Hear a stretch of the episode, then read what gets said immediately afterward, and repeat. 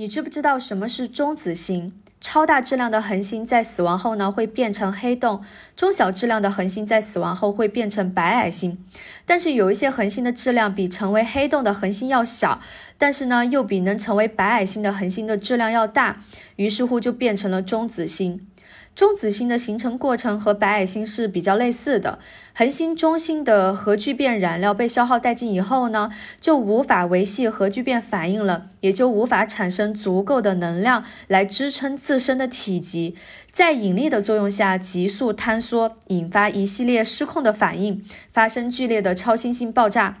爆炸后呢，剩下的残骸如果还大于一点四倍太阳质量，还会继续坍缩。把质子和电子挤压成中子，变成中子星。这个时候呢，它的密度是非常大的，每立方厘米有上亿甚至是十亿吨，就连附近的光都会被拉弯，只能呈抛物线的形式逃逸。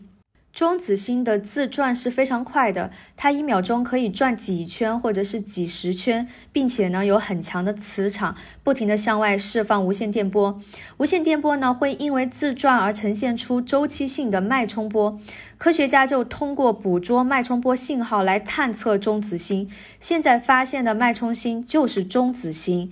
这个呢就是中子星啦。